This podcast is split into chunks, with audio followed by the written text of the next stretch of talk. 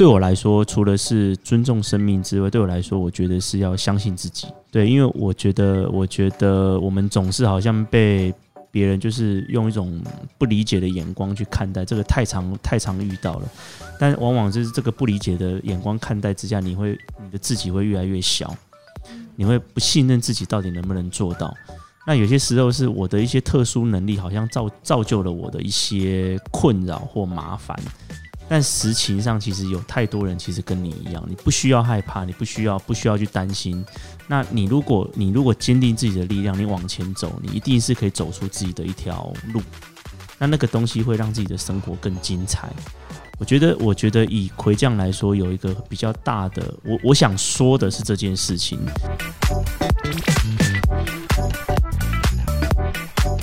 嗨，大家好，这里是娱乐重疾，与大家分享娱乐产业动态以及影视音制作的心路历程。我是娱乐重疾编辑小凡，我是国威。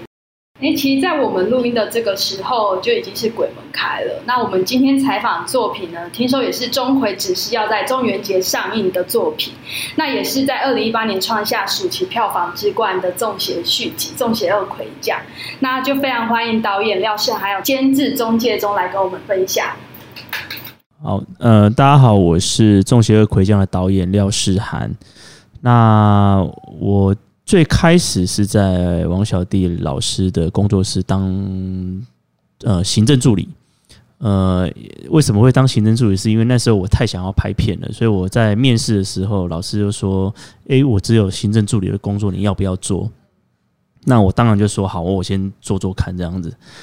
所以我就在短短的一个月的时间，就帮他帮老师整理剧本。就因为小弟老师到现在都还是手写剧本的习惯，我就帮他整理剧本。那整理的过程当中，可能让小弟老师看到我的企图心，因为我太爱发问问题了。我只要每个 大大小小的场合，我一定会举手发问，问他说：“老师，这个剧本这样不太合理哦，这样剧本人物为什么会这样子？” 对，各种小大大小小的问题，这样。那也因为可能因为这样子被老师关注到，所以我很快的，我第一个工作就是拍片，第一个工作就是助理导演。然后我拍完赴宴，赴宴那时候拍八个月，我拍完赴宴八个月，我的第二个工作我就我就跳当副导，所以我等于是等于是在那在老师那边工作了大概六七年之后，就我就自己出来自己自由接案，然后然后就是就是我觉得就是有一些巧合吧，就是可能有累积的这些东西，但是但是好像有些有些创作的东西总是想要再找到一些突破。所以，我我也尝试在关注一些社会新闻案件，希望把这些东西转换成一些呃可以被看到、被观众看到的一些一些一些作品这样子。那也因为这样子，可能被小弟老师看到了。那刚好他那阵在筹备直剧场，他就问我说：“哎，世涵，你要不要来帮我拍鬼片？因为这个类型很特别，然后比较少人做，你要不要来尝试看看？”然后。将来可能对你想想做的那个类型有有机会这样子，我光听这个本来想拒绝的，可是光听后面那个话就啊，好吧，我还是点头答应的这样。对对对，所以也因为这样子呢，就开启了我后面就是有拍了《积木之家》，拍了《中邪》，还有拍了《中邪二魁》这样的这个这个这个过程这样子。呃，大家好，我是《中邪二魁》这样电影监制周介忠。啊，我认识廖善导演大概应该是在十年前。痞子英雄的时候，那其实我也是因为痞子英雄的时候回来，从美国回来。呃，年轻的时候从十五岁开始，我就在电影圈当场记、当主导、当副导，都一直在拍电影，就很喜欢电影。那后来出国念研究所，就留在国外的企业，毕业又留在国外的企业。那蔡勋导演一直很希望说我们可以回来在一起合作，所以从痞子英雄的时候，那个时候就从美国就完全回来投入电影，那就开始从痞子那时候，呃，是还是我们。呃，其中的一位副导演啊，再看也后来看他这几年慢慢慢慢的成熟，也有一些好的电视作品。那在一七年的时候，我们决定要拍《中邪》，所以那个时候也跟思涵有碰到面，我也觉得他很适合，也看了《积木之家》呢，他的几个作品也都有在关注，所以我们就决定在一七年就决定找思涵来做他第一支电影长片，就把《中邪》那个时候我们就把它做出来了。对，第二集，那我们整整花了两年的时间。也即将在九月二号中元节跟大家见面。那我相信这两年我们的努力，你们进戏院支持我们，一定不会失望的。谢谢。哎，既然这部片的上映时间是钟馗指示的，当然就可以知道这部片的主角会是钟馗。那可以请导演和监制先分享一下这部作品，还有这个怎么会有要发想做第二集？那整个故事的发想来由是什么？呃，其实第一集的时候，其实我们就呃找了一些台湾很有潜力的团队，就一起来做这个中邪的第一集。那在上映的时候，其实我在跑宣传的期间，也跟大家在提，因为。其实很多观众的 feedback，观众的反应也都非常好，也一直问我们会不会想继续做。当时其实我们在创作第一集的时候，并没有想说要有第二集，只是想把第一集先做好。那后面的伏笔纯粹也只是希望让观众呃有一个悬念在这里。那后来观众的反应也希望我们看是不是可以再做。所以在我们应该是在跑宣传的途中，我就问导演说：“导演，我们想不想再做第二集？”那蛮快，光在跑宣传就知道那个。回想的感觉，对，但现在很多观众他们其实看完了都是蛮感动的，也一直希望我们可以再来做。那所以我开始跟导演，导演也觉得可以，我们就一起来做。那我们其实就从一八年的暑假那个时候开始，那经过这两年，我们把一年花了一年来做剧本，来做田野调查，然后啊，用又也这次在第二集，总共在这两年的时间，那也是我们从第一集几乎是原团队原班人马。我们继续再来把第二集做出来。嗯，因为像我觉得比起第一集，我自己在看的感觉，我觉得第二集它有更多的一些民间习俗的东西，像是压沟啊，或是鬼师傅的东西。然后我其实也有看到，其实光你们在做呃田野调查就花了一整年的时间，所以也想问问看你们这部分对于这些民间习俗是怎么考究或怎么做田野调查的？嗯，先讲先讲。咿呀沟怎么来的？咿呀沟是其实是那时候在跟剪接师剪接，剪接师就有跟我们聊说：“哎，导演，如果第二集要做的话，我听听说中部有一个很厉害的习俗叫咿呀沟。”我那时候真的也不知道咿呀沟是什么。那后来深入了解之后才知道说，其实它就是中台湾版的碟仙。你把它这样想，就就是就是就这个意思。然后我们再去更深入了解之后，才发现说，其实咿呀沟它是一个善灵，它并不是恶灵。那我们既然已经决定要放 E R 钩了，之后其实我们一直一直在想说，要怎么样把这个元素跟我们的主题贴近。所以，我们这我们这次要讲的这个主题，其实有一个很大的核心是在讲钟馗大战泰国鬼王的这件事情。因为就是台湾鬼王大战泰国鬼王这件两个对决，因为我们必须要抓住一些比较商业的一些元素进来。这样，那在在设计这些事情当中呢，其实 E R 钩就一直有点进不来。虽然说我们有决定要用它，但是一直有进不来。后来我们就又一直在又又一直就问了老师，然后还有跟编剧讨论，然后直接问一压钩的，不是不是不是不是不是把一压钩放进，没有没有没有一压钩我要怎么把你放进来？我我们我们还还真的不太敢玩这件事情，对。然后呢，然后呢，就就突然间有一个就是宗教顾问就跟我们讲说，你们有没有听过钟馗嫁妹这个故事？然后钟馗家妹这个故事就是说，钟馗其实他还在世的时候跟妹妹感情很好，他最挂念他妹妹。后来他因为意外就就先先走了嘛，就在阴间就大闹一场，就变成鬼王了。然后呢，他就有能力可以召唤小鬼出来，所以妹妹她在出嫁的时候，钟馗就派了很多小鬼在她妹妹旁边就保护她，当做贴身的保镖的概概念。然后我们就想到这件事情之后，就想说，哇，那跟 E R 沟那太好连接，那就是就是刚好找到一个很好很好可以故事往下走的一个一个一个一个一个结合，所以我们就有钟馗，然后又因为佳敏她是等于是钟馗妹妹的的的转世的概念这样子，所以就等于是把火哥这个钟馗的身份跟他妹妹连接在一起，然后把钟馗家妹这个典故放进来，所以 E R 沟就变成有点巧妙的。变成了是佳敏的的保镖，就身上的保护保护的保护他的一个灵这样子，所以等于是有这层这几几层关系这样。可是像这个盖钟馗嫁妹这个典故，其实观众在看的话是不知道的。对，是不知道，但是其实我们也不太希望说这个东西太放在太前面，因为因为放太前面就变成是说好像在看一个台湾民间传说的一个故事。我们还是希望说让剧情先让人物让他们先出来，所以我们只是在最后补充说明了一下，说其实有一个这样的一个典故这样子。我蛮想知道为什么会花了整整一一年的时间，就这一年，当然考究的程度啊，一定是你们花了很多时间。对，那是做哪些东西？其实，呃，当时我们其实虽然一八年我们拿了暑假档的华语片票房冠军，那我们决定做第二集的时候，那时候我跟导演啊、编剧啊，我们就三个来讨论，就说我们第二集我们在第一集我们觉得哪一些是不够的，那我们第二集的方向，那我们其实也也也觉得说第二集我们要让法师来做一个 icon，所以第二集一开始我们就先定了这个主角其实就是法师钟馗。那因为他宋若宗是跳钟馗，所以我们当时也定了，是说我们要以钟馗为这一集的一个一个主角的方向去来做。那当然，他钟馗也有很多的考究和调研。另外，当时其实我们也觉得说，第二集我们希望在恐怖的感觉再加强，比第一集要再加强。那当然，声音的部分我们也一直在想说，是不是这一次我们可以拜托杜笃之老师来帮我们做声音？那因为我们都知道杜哥其实帮。泰国做过鬼片，帮香港做过鬼片，他还没有帮台湾来做鬼片，所以那时候我们也一直拜托他，一直拜托他。那当然最后杜哥也答应了，他因为其实说在做鬼片的声音是非常的辛苦，也非常的复杂，有好多的细节。那我们就希望能够在声音的部分再来加强，甚至在音乐主题曲的部分，我们这次也找了李英红来唱这首《跳钟馗》。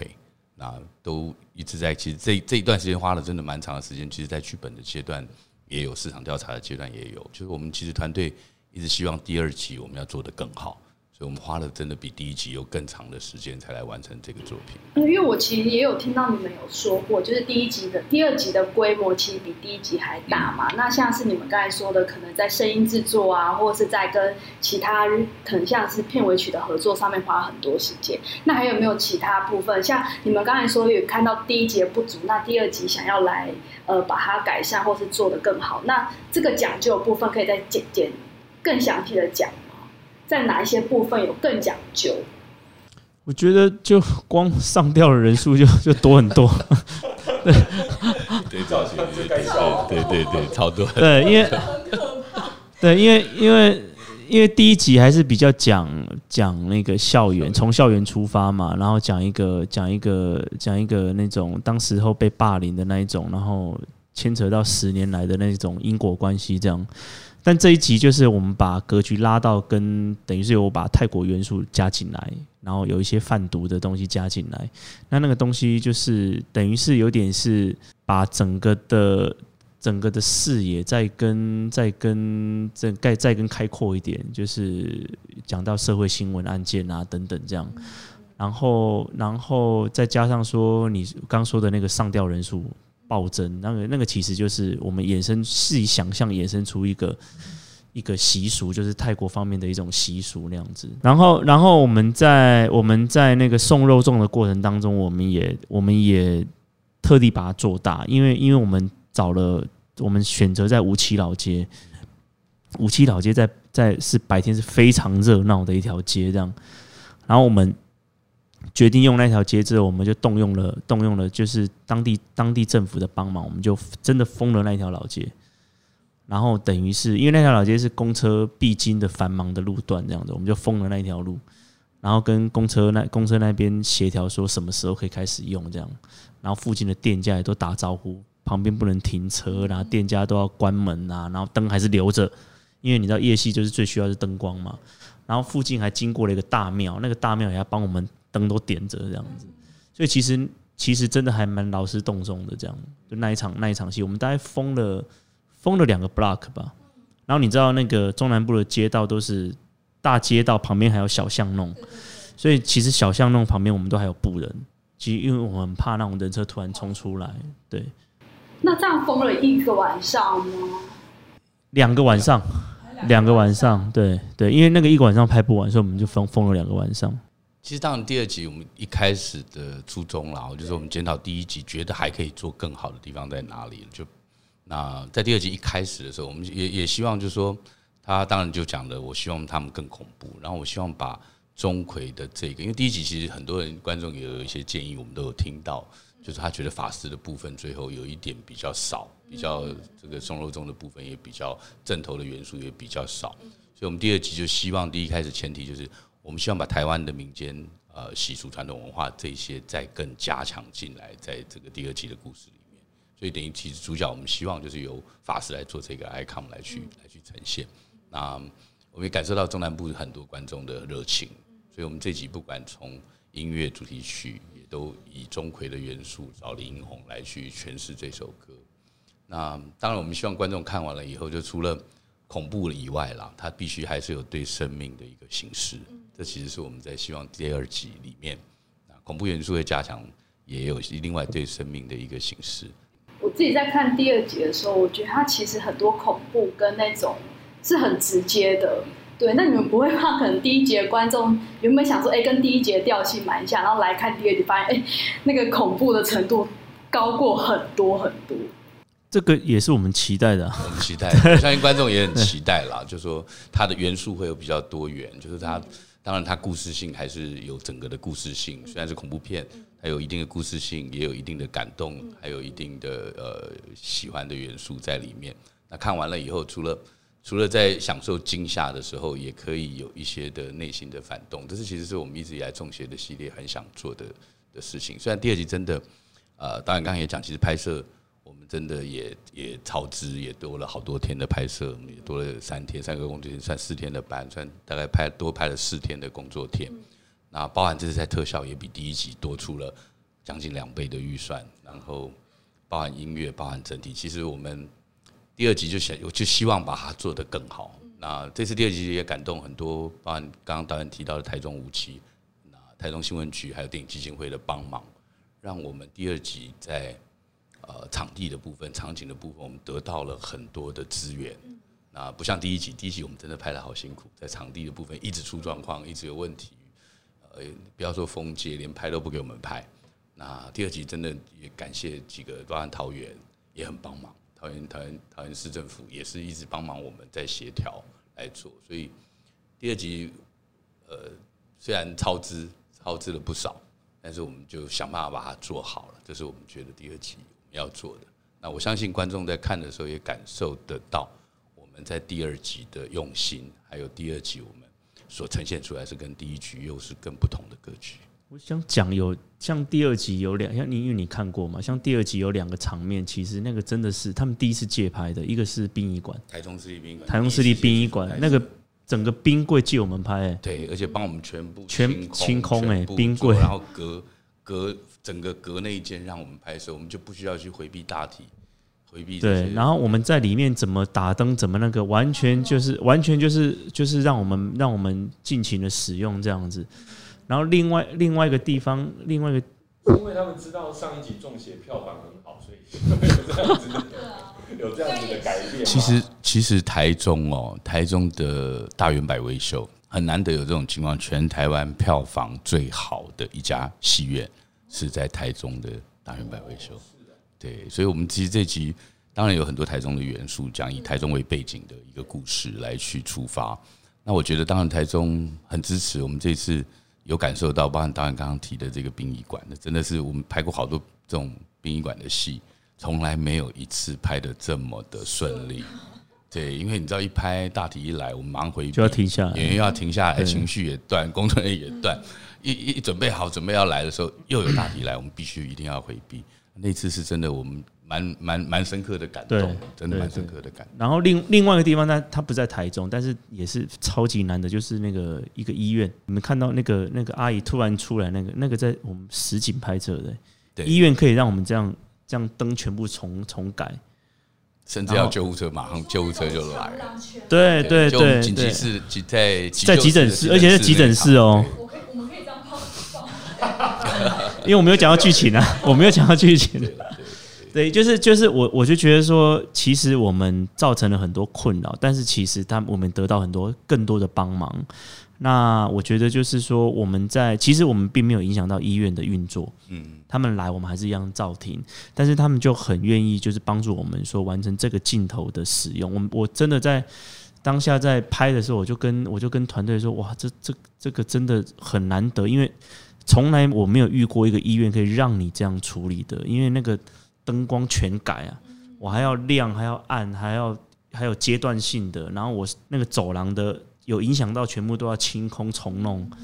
对，然后还有人在那边扮鬼，你说，你说，大部分医院禁忌的是这个东西，是，但他们医院其实整个 SOP 流程做得很好，对，对，收费真的比一般我们拍摄的还要贵很多。对，他们一开准备好，准备好。一开始我我我我看到那个下面制片报给我的预算，我说啊，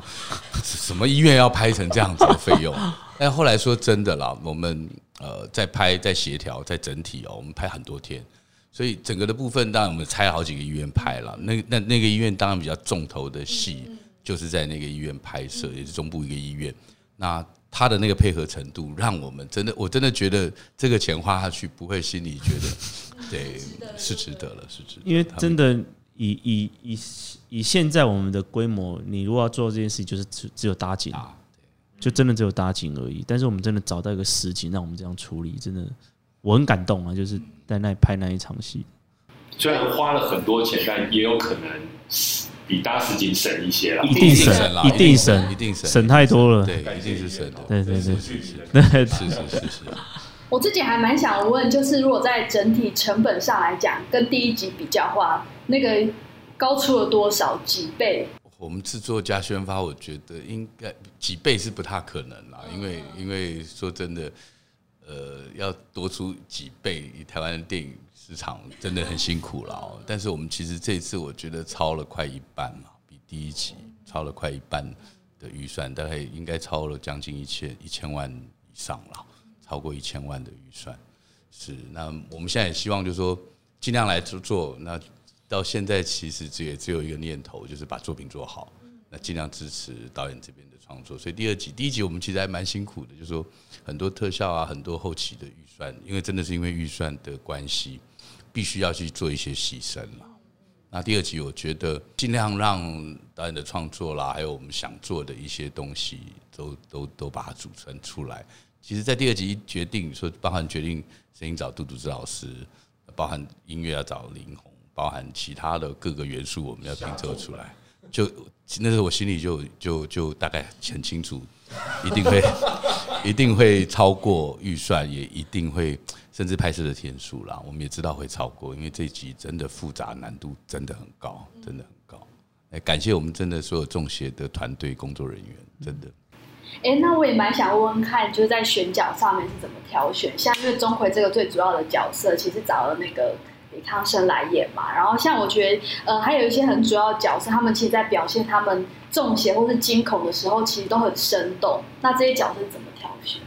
呃，李康生就是之前之前呃，媒体已经已经有揭露，就是他就是真的是保不会来的，是保不会来的。因为那时候我们在剧本，其实刚讲剧本弄那么久，其实我们其实当时候一开始有疏忽一个环节，我们其实并没有去跟奎爷。去请示过，请示就是拜码头啦，就是拜码头的意思。但那时候其实我们已经弄了大概半年了，但是就一直不顺。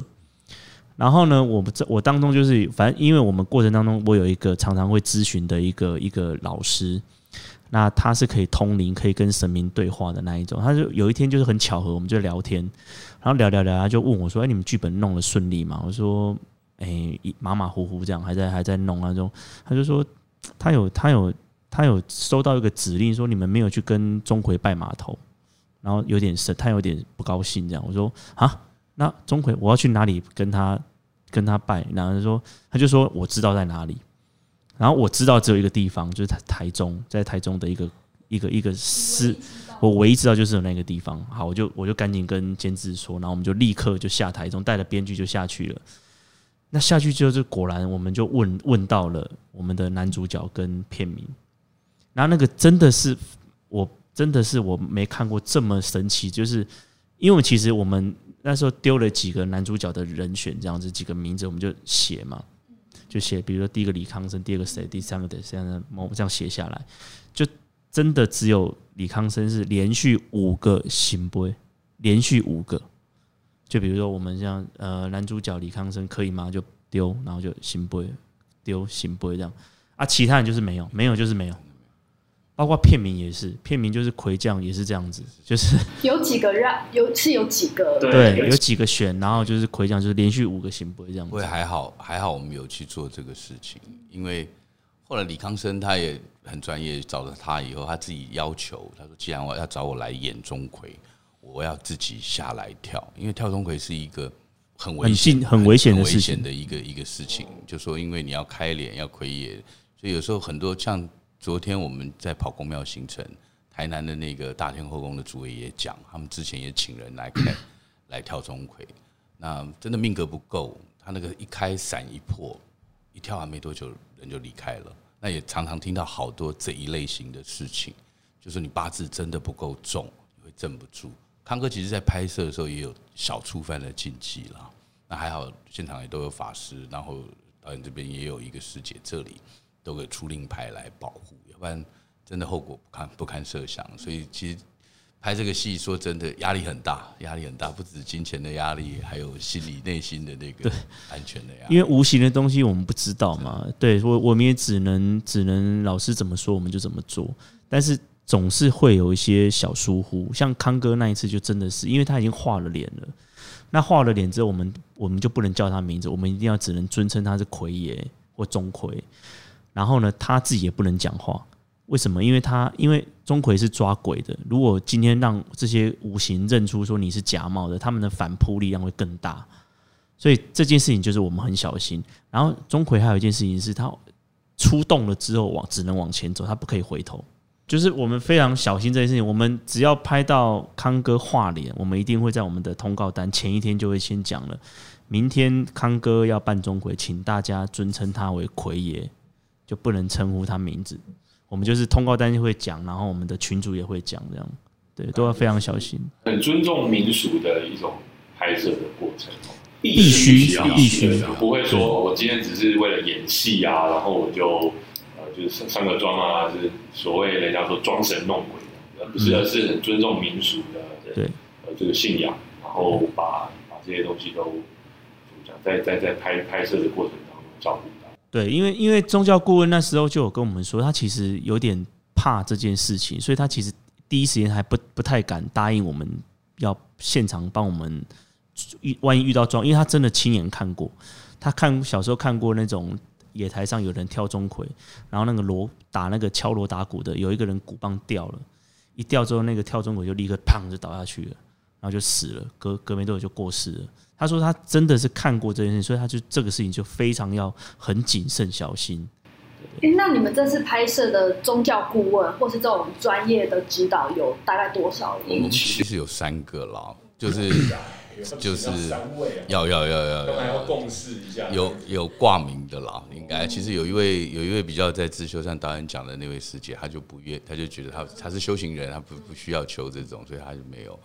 啊包括我们现场都有现场法师嘛，就跟第一期一样的这个现场的法师。那这次比较特别，还有一个泰国的，因为我们有泰国的元素，所以有请教了一个泰国的呃有一个师傅这边请教他们在一些那时候，我记得我也带着导演组和美术组，还有编剧，甚至我们团队都去拜访。那也请教说，是不是有时候我们在拍摄的时候，我们有一些美术的成色，那是不是会触犯了一些禁忌或什么？其实这都需必须要去去去考究。所以其实拍鬼片的话，其实你的事前作业都要比可能在拍一般的剧情片还要更多小心的地方，更多的准备。是是，有一些平常遇不到的细节啦，我只能这样讲。而且我觉得哦，光是听呃这个导演监制这样讲，就觉得假设能够把我们呃中邪幕后的这个筹备的这些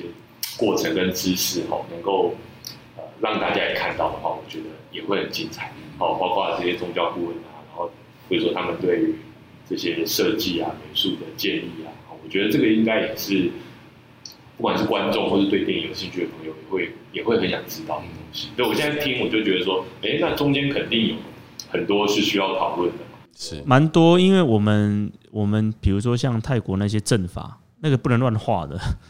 我们是真的有考究过，我们本来本来有找了一些真的是，然后那个刚刚监制监制说的那个，我们就找的那个泰国的师傅，他就说这个有问题，这个不能弄，你弄了之后会出事。然后包括说我们鬼师傅为什么叫鬼师傅，这个也是也是也是也是建议来的，因为我们不可能真的叫一个真的有这个名称的。对对对对，鬼师傅应该是他俗称啦，其实他真的本名，我统觉得现在都他就说他真正叫皮波，那也是有真的这个故事。当时我记得是编剧有在跟我聊一个这样的一个新闻，就有一个太牢在内皮海滩跳海，那内皮海滩一直出事，那后来在那米沙滩上发现了一尊邪灵像，啊，那尊后来人家去查，它叫皮博。所以当时我们觉得，哎，这个概念是很很有趣的。那也跟导演在聊，说我们是不是这一集我们，但是就说把它放进来，这个跟钟馗的元素两个最后去对抗，啊让这个邪灵借由他就是一个毒贩祭拜的。那当时导演那边的老师也在提说，我们也在顾虑到，我们也想先请示说，我如果用皮波就在我电影里面出来会不会不好？那也担心在拍摄的时候会不会引来了一些状况进来，所以我们他有一个俗称就叫鬼师傅，所以我们就是用鬼师傅这个名字，而不用阿珍。因为我们也真的很怕，真的拍了，然后真的会真的真的会出事，我们真的很怕工作人员会出事。其实我们在拍压锅的时候，就真的把压锅有有一些灵引过来。这个在一些节目里面，女主角就真的有遇到了，就也遇到这个困难在。就拍这个类型的戏，就真的多少他会有这一方面要去注重的。那也真的这些细节，我觉得真的是必须要去。呃，就是要要信这个事情，然后你拍的东西，老说才会真的给人家嗯，就那个感觉啊。其实包含我们所有的正头，包含所有的都是真的是正头，真的是法师，真的这一类型，全部都是。完全的照着这个最真实的来来去呈现。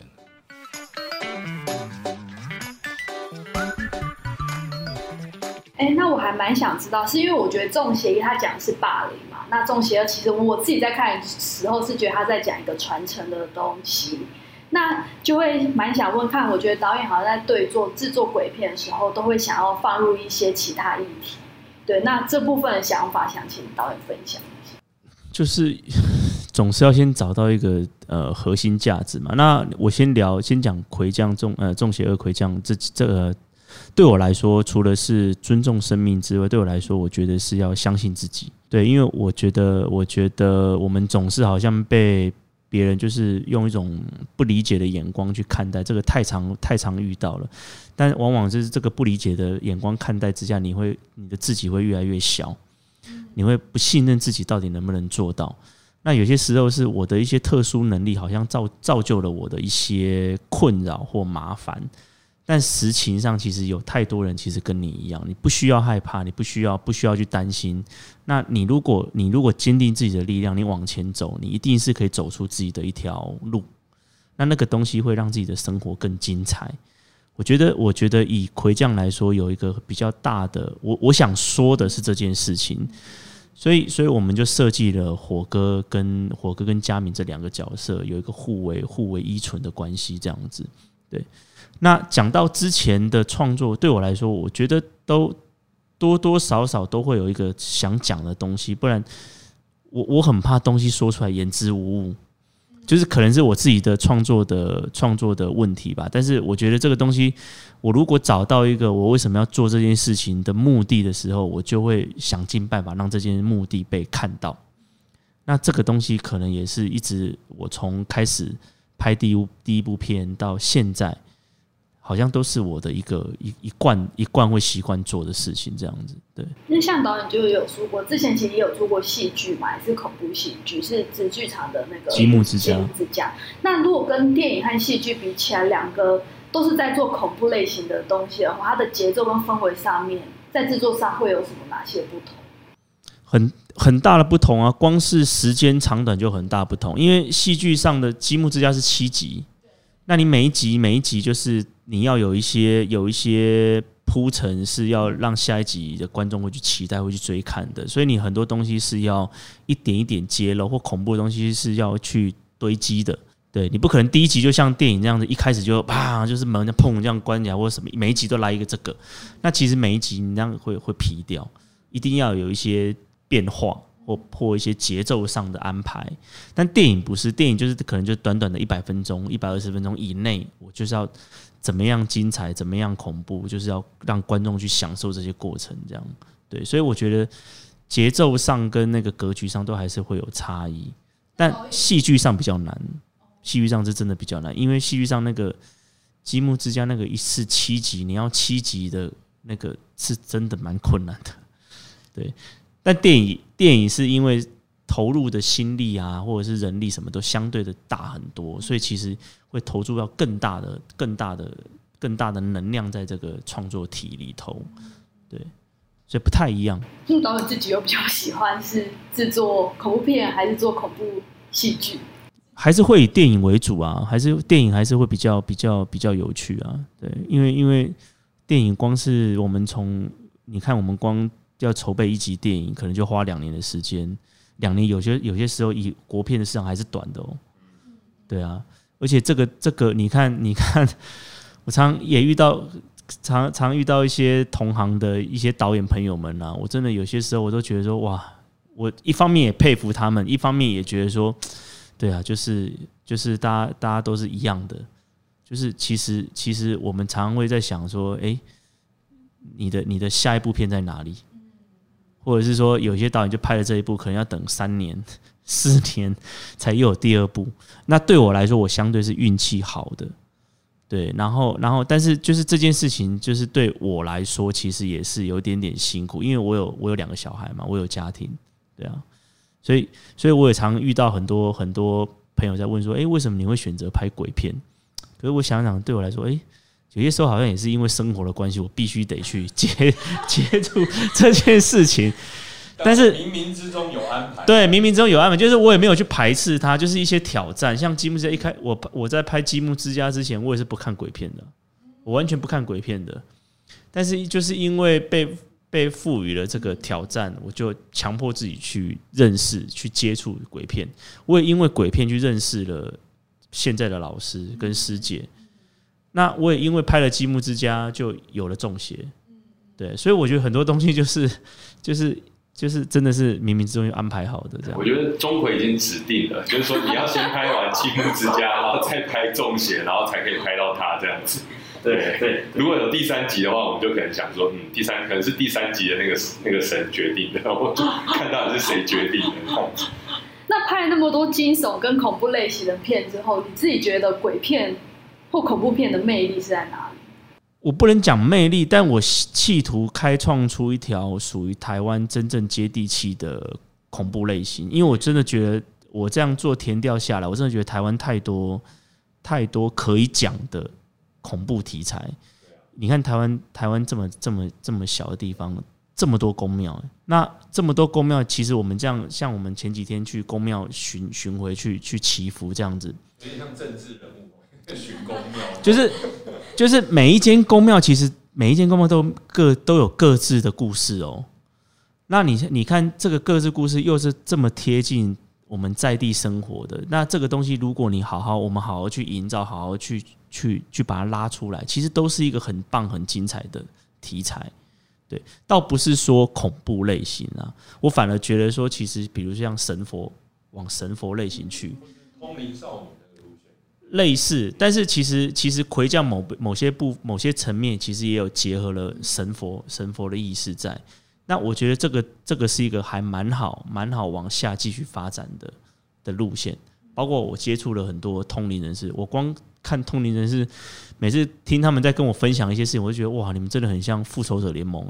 哎，因为他们这些通灵人士其实各有各的本事哦，然后各自不一样，像有些有的通灵人士他们是可以可以去攻击的，他们主要负责攻击打怪的。然后有的呢是可以看看出你的身上各种病痛的，就像身上眼睛有带 X 光那种扫描器这样子。然后有的是可以缩成很小，就像蚁人那样缩成很小，然后可以端钻过可以钻过那个魔鬼的视线，然后去解决事情。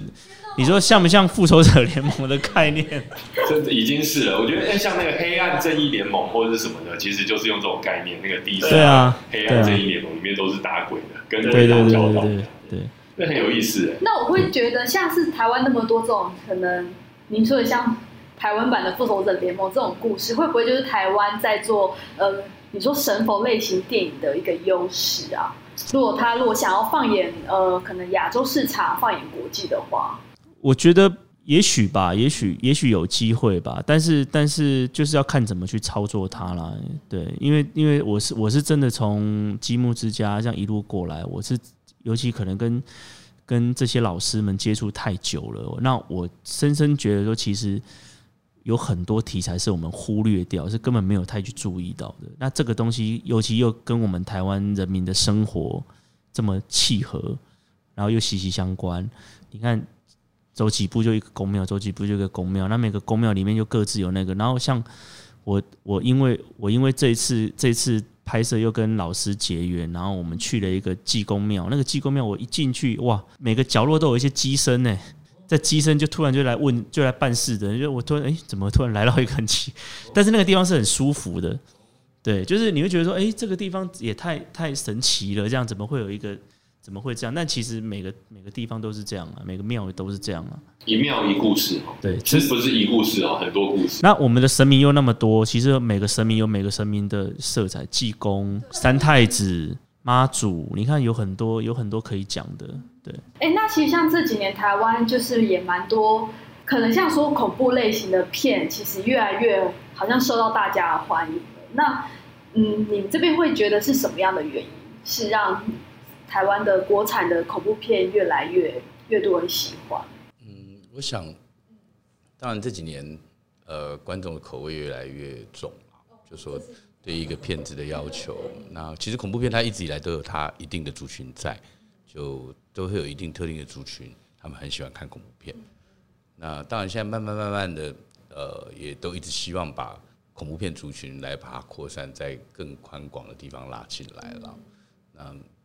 其实台湾的恐怖片，我觉得这几年真的都拍的还不错。那也希望说有更多更多台湾恐怖片，甚至到让让其实国外来看到。说，其实我们台湾也可以做类似这样的一个台湾的一个一个鬼片或恐怖片的作品。因为一波一波的，我们看到不同国家的恐怖片在，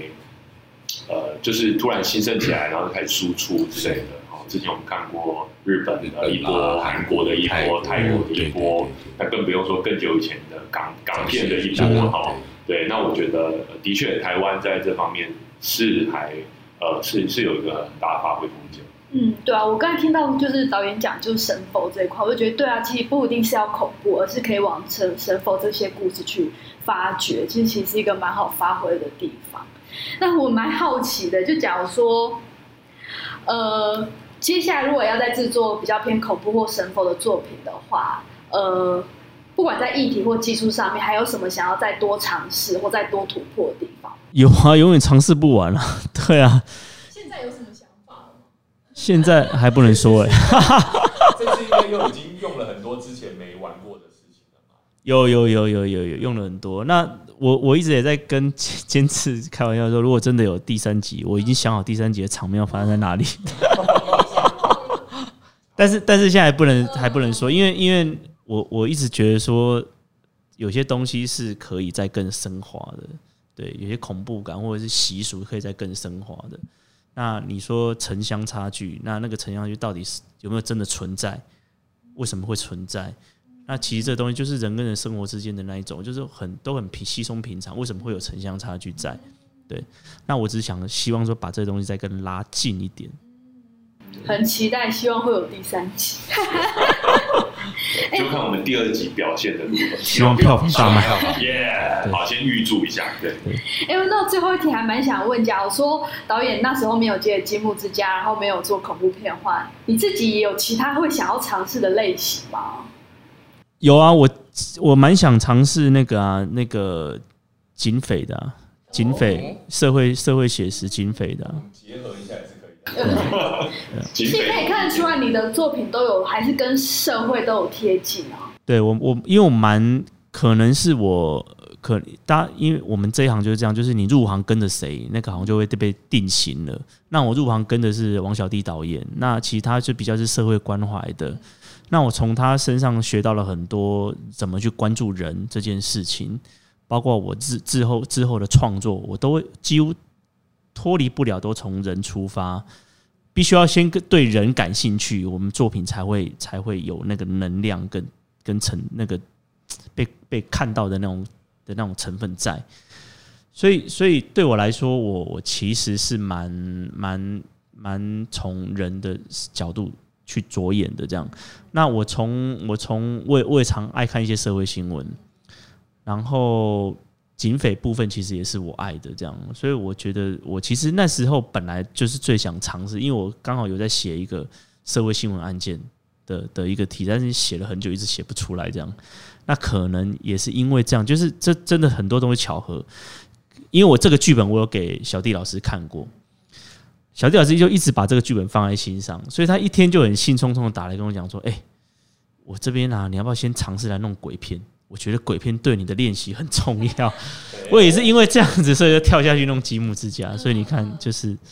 人就是有很多，有意想不到的。对对对对，但是就凑合凑合着，哎、好像就这样顺理成章就下去了。这样，那《众邪恶魁将》对我来说是一个，算是我人生，不要讲人生了，就是到目前是一个很大的转捩点。那个转捩点不不管不仅仅是在作品身上，也包括是属于我自己身上，因为我自己也因为这样子认识了很多通灵的老师，包括我自己也正在也因为这样子，然后去走了半修行的路，这样子。所以其实其实对我来说，就是有一点好像是我也在重新认识自己。我觉得，我觉得其实其实《众邪恶魁将》其实除了我们我们希望让观众有更多观影的刺激之外，那种恐怖的刺激之外，我也更希望说观众在看完这部电影之后，可以可以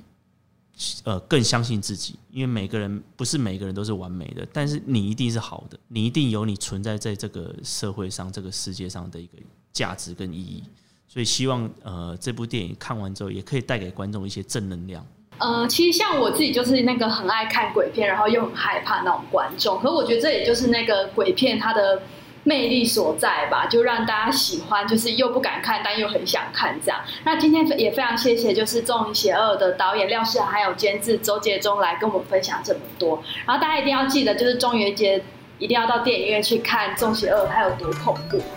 这也是娱乐重疾，我是编辑小凡，我是国威，我们下次见，拜拜。拜拜。